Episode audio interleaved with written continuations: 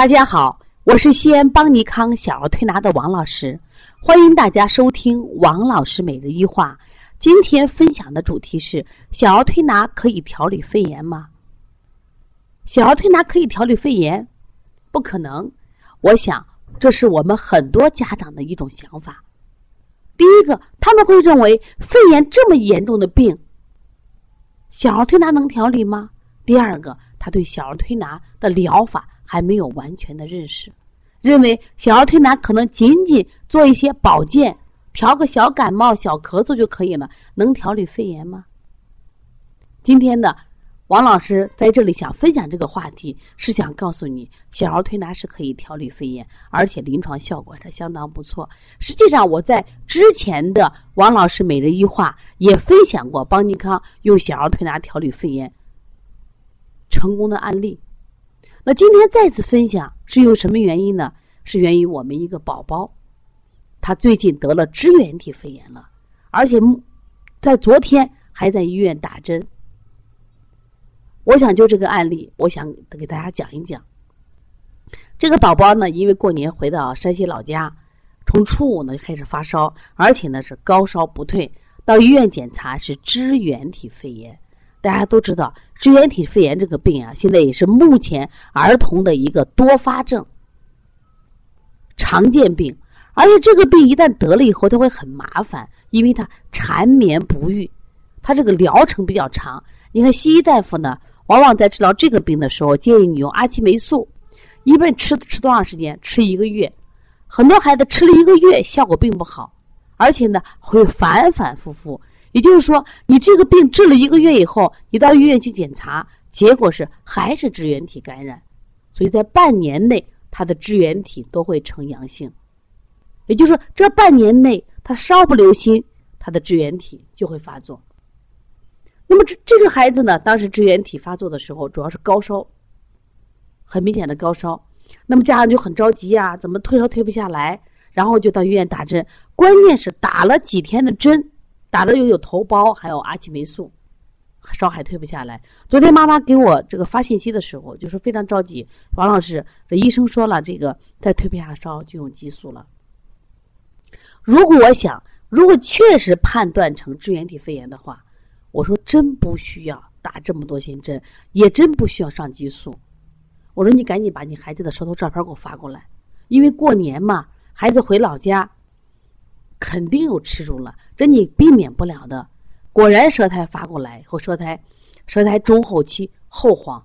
我说赶紧让他拉呀，一定用消食导致的方法先通便，先清理热。妈妈说：“我这一点我没想到呀，赶紧去买了开塞露，去给孩子用上。用完以后，这个孩子扑通扑通拉了很多，又自己说：‘哎呀，我拉完以后好舒服。’昨天晚上妈妈给我发短信说：‘王老师。’孩子的烧不退，烧退了。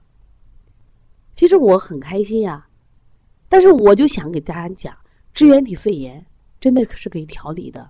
虽然这个病比较麻烦，虽然这个病可能病程比较长，其实支原体肺炎也罢，支气管肺炎也罢，大炎性肺炎也罢，这个病啊是西医的名称，在我们中医里面啊统称叫咳嗽。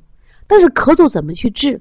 有的咳嗽轻，有的咳嗽重，但是我们说，往往辩证的时候，我们从阴阳、从寒热去辩证，看这个孩子受寒了还是受热了，是阴虚了还是积食了。我们只要找到得病的原因，治病都不难。那刚才我举的例子是支原体肺炎，你包括支气管肺炎，实际上支气管肺炎现在在呃儿科临床中占了百分之九十，几乎一说咳嗽支原体肺炎，而且现在医生。给下肺炎的标准也特别低，只要你的白细胞少许高那么一点点，肺炎；只要你的肺纹理有一点点增出，肺炎。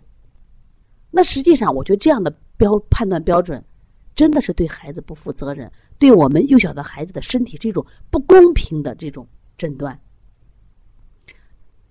我可以这样子下一个这样的结论说，在我们临床中，百分之九十的肺炎小儿推拿都是可以调理的。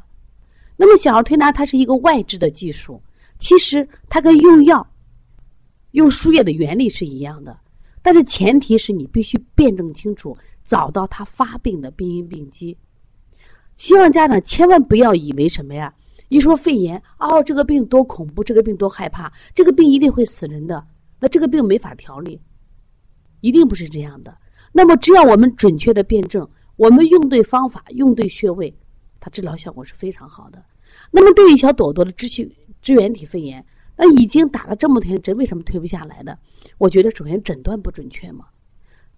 那么医生可能说，我就杀细菌、杀病毒、杀支原体，那么导致他支原体细菌或者病毒感染的原因在哪里？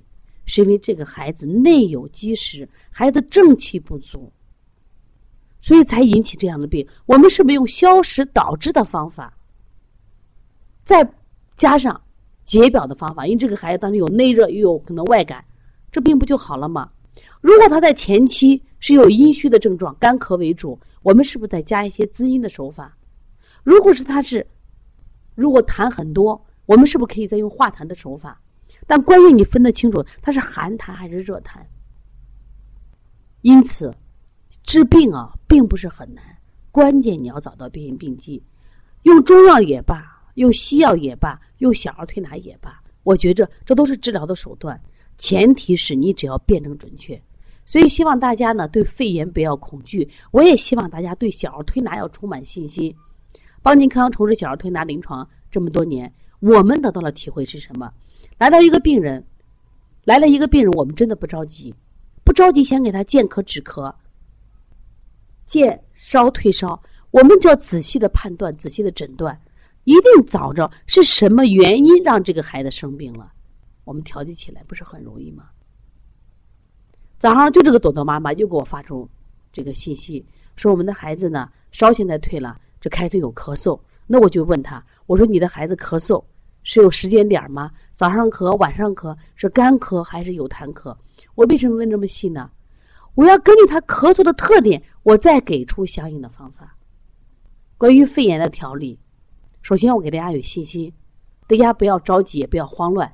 那么另外呢，邦尼康会在今年的三月二十六号举办一场关于支气管炎、支气管肺炎、大叶性肺炎，还有这个。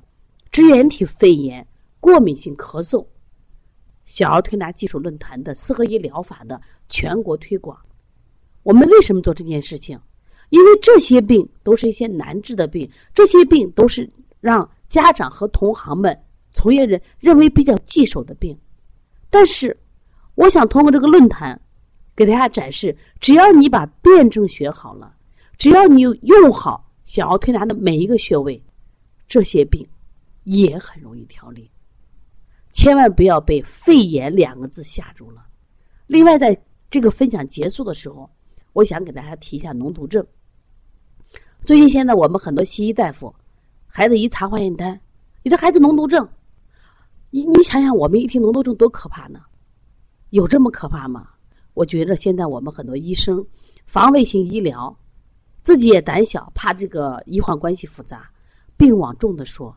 你这种说法的结果是什么？让我们的孩子受伤害了，因为你一加重，家长就慌了呀！呀，脓毒症不得了了呀！真的是脓毒症吗？不一定是吗？很多都不是吗？实际上，我今天想分享，就是肺炎也罢，脓毒症也罢，实际上我们要全面诊断，仔细判断，千万不要因为我们的意识任性的判断，让我们的孩子受伤害。同样，我在这里再次说，小儿推拿是可以调理肺炎。但是，如果这个肺炎特别严重，我们也观察呀，他各种生化指标很高，精神很差，我们也会建议去用药。同时，特别严重的，我也建议你去输液，甚至这时候用激素，为了救命。这时候多种的药都该用。但是，所有的孩子都这样过度治疗，对吗？不对的。希望今天的王老师的分享能引起大家的注意。也希望大家能积极参与到三月二十六号邦尼康关于支气管炎、支气管肺炎、关于肺炎、过敏性咳嗽、支原体肺炎的小儿推拿技术论坛。我们希望这个论坛能让更多的人掌握这门技术，让我们更多的孩子受到保护，让我们对肺炎不再恐惧。谢谢大家！如果你有这方面的想法，可以加王老师的微信：幺八零九二五四八八二九。也可以积极参与到这堂课的学习和研讨来。谢谢大家。